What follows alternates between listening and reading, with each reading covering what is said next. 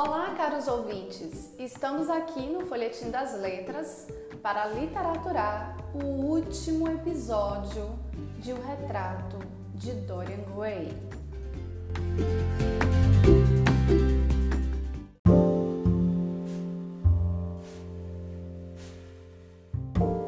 No episódio anterior, vocês ficaram com a informação de que Basil fora assassinado por Dorian Gray e que, para se livrar da culpa e do corpo, Dorian chamou o químico Alan Campbell para se desfazer do pintor. E aí, o que vocês acham, caros ouvintes? Dorian sente algum remorso por causa do assassinato? Bem, Dorian Gray estava nessa mesma noite do assassinato com uma calma inabalável na reunião que aconteceu no salão de Lady Newburgh. Apesar daquele ambiente estar entediante, seu ânimo mudara quando Lord Henry chegara à reunião. Falaram de casamentos, criticaram a política, mas Lord Henry não deixou de perceber que Dorian Gray estava inquieto com alguma coisa. Sua insistência para saber o que se passava com o rapaz foi tanta que Dorian Gray perdera um pouco da calma e voltou para casa.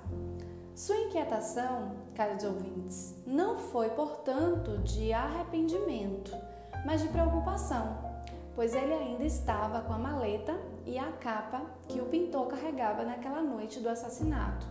Então, logo que chegou em casa, pegara os pertences e atirou na lareira para que nada mais restasse do pintor Basil. Sua inquietação parecia não ter fim. Por isso, saíra de casa meia-noite em busca de ópio. Se ele não conseguiria de Deus o perdão, precisava de algo para esquecer aquele acontecimento. Então, esforçava-se em manter na memória as palavras do pintor para justificar o seu ato e, quem sabe, livrar-se da culpa. Ouçam atentamente os próximos passos de Dorian Gray. Abre aspas. Ao cabo de sete a oito minutos, chegou a uma pequena casa baixa, esmagada entre duas manufaturas miseráveis. Uma luz ardia na janela de cima. Parou e bateu o sinal particular. Alguns instantes após ouvirem-se passos no corredor, um ruído de trancas que se descolavam. A porta abriu-se docemente. Ele entrou sem dizer palavra, palavra alguma. É, a vaga forma humana que se apagou na sombra. Logo que subiu os degraus desengonçados, Dorian Gray foi tomado pelo piado ardor do ópio. Deu um profundo suspiro e as suas narinas palpitaram de prazer. Fecha aspas. Contudo, caros ouvintes, esse imenso prazer que sentira por causa do ópio durara pouco ao encontrar o jovem Adrian, um antigo conhecido. Sabia que não podia ficar ali, por isso despediu-se do rapaz e saiu daquele lugar que as criaturas em frangalhos que lá existiam pareciam se sentir melhor do que ele.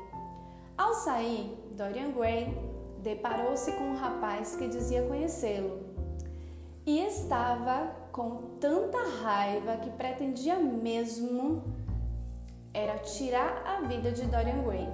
Sabem quem é esse rapaz, caros ouvintes? Bem, ele era o irmão de Sibyl Vane em pessoa. Não se sabe como, mas o marinheiro descobrira que Dorian Gray era o tal príncipe encantador que levara essa jovem atriz ao suicídio. Não foi difícil para Dorian Gray se livrar da é, Inquisição, pois sua aparência era de um jovem no auge da mocidade enquanto o homem que ele procurava deveria ser alguém bem mais velho, já que havia se passado 18 anos após a morte de Sibyl. O marinheiro foi então convencido e Dorian se livrou da morte. Passados uns dias, Dória se encontrava juntamente com outros cavalheiros em uma reunião com Henry e algumas damas. E foi aí que Dorian teve uma síncope, caiu duro, desfalecido. Mas se acalmem, caros ouvintes, se acalmem, porque ele ainda não morreu, tá? Dorian Gray conservava uma ótima saúde e só estava imaginando ver alguém que ele conheceu há muito tempo. Bem, será que Dorian Gray estava tendo alucinações? Será que ele tinha enlouquecido? Quem será que Dorian Gray vira naquele dia?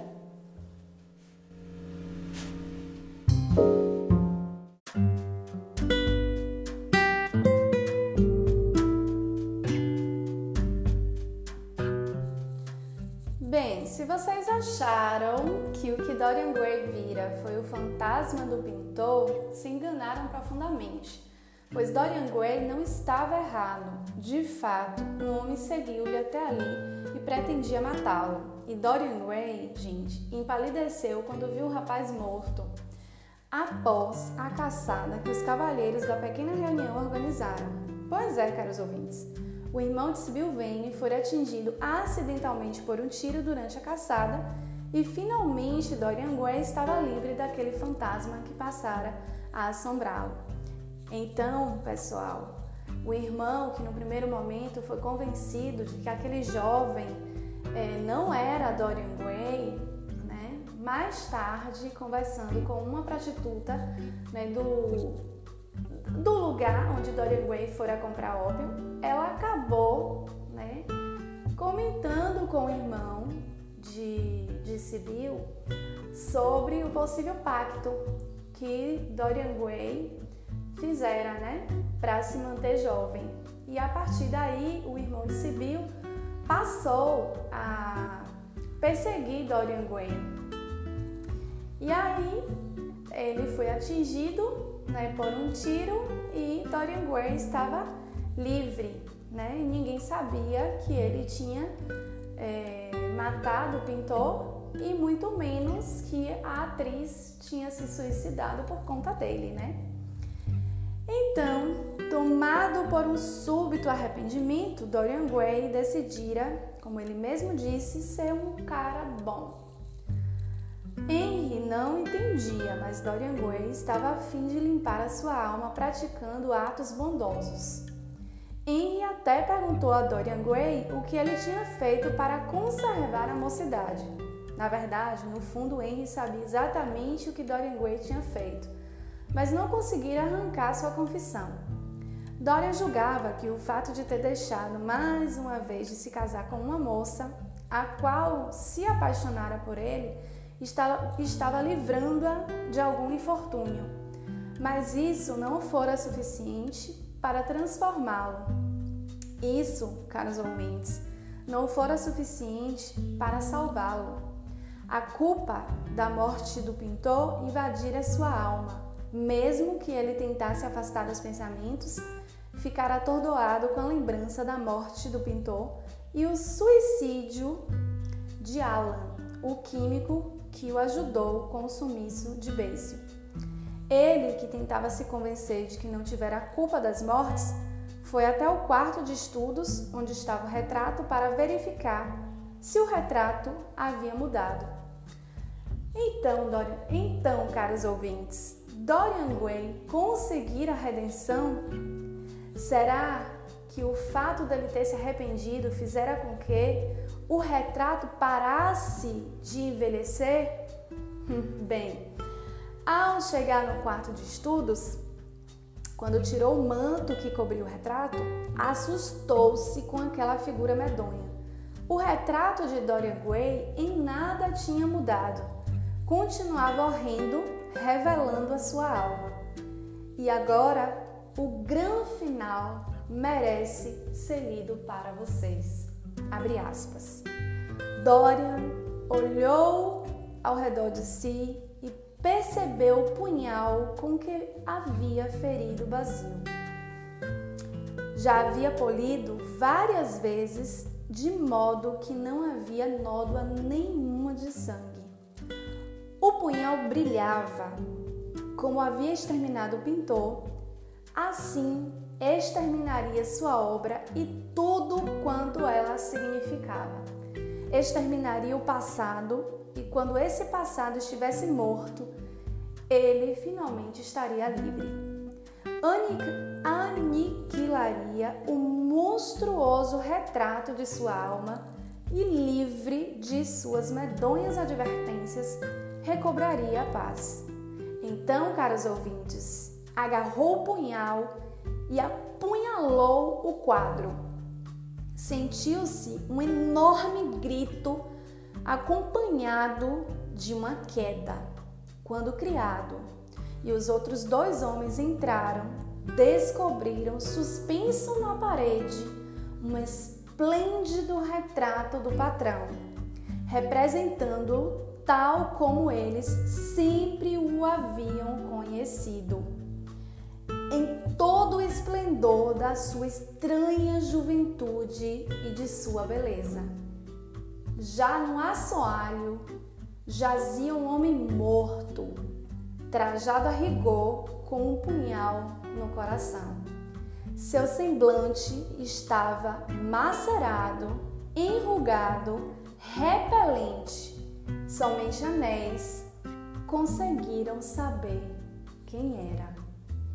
E assim, caros ouvintes, encerro mais uma obra esplêndida e deixo para vocês aí o final para vocês imaginarem o que aconteceu finalmente com Dorian Gray.